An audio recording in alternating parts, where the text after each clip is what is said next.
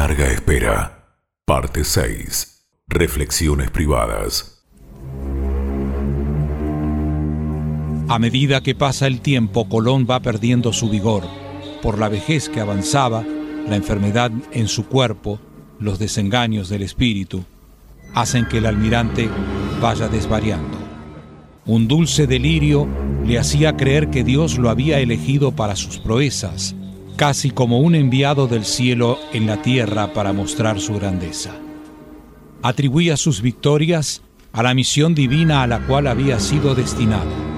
Colón podía ser falible, la voluntad de Dios no. Consulta y medita las sagradas escrituras para encontrar en ellas algunas alusiones alegóricas y el vaticinio de su proyecto que involucra al nuevo mundo. Nace así, en esta mística atmósfera, el libro de las profecías.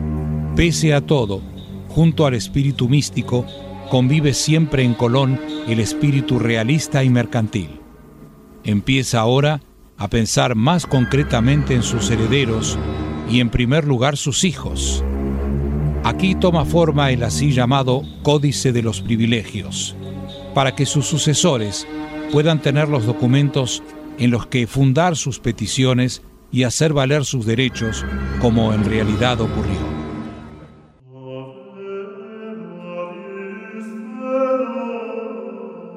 Que el Señor esté contigo, hermano Cristóbal.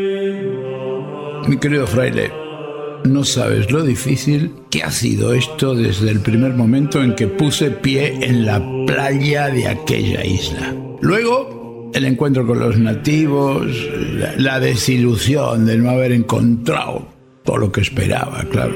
Más tarde, peor. Las traiciones, los engaños, las terribles maquinaciones de muchas personas. Y, y todo lo ocurrido hasta aquí, mi regreso ahora.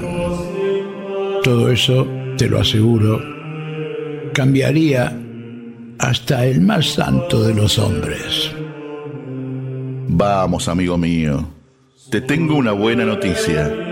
Le he llevado en persona el libro que has escrito a los reyes.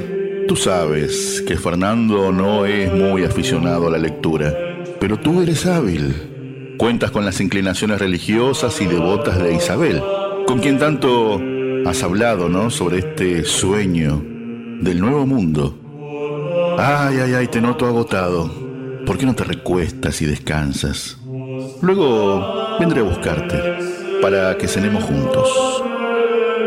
Gracias por el asilo, por la amistad y por prestar vuestro oído a tantas historias.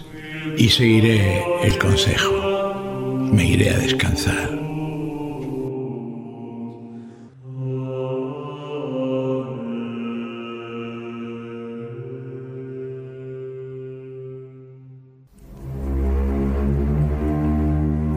Así, entre el misticismo y la preocupación por arreglar sus intereses y los de sus herederos, la mente y el corazón de Cristóbal Colón no podían separarse de la idea fija de alcanzar la meta conclusiva de su proyecto, lo que hacía falta alcanzar para concluir lo inacabado.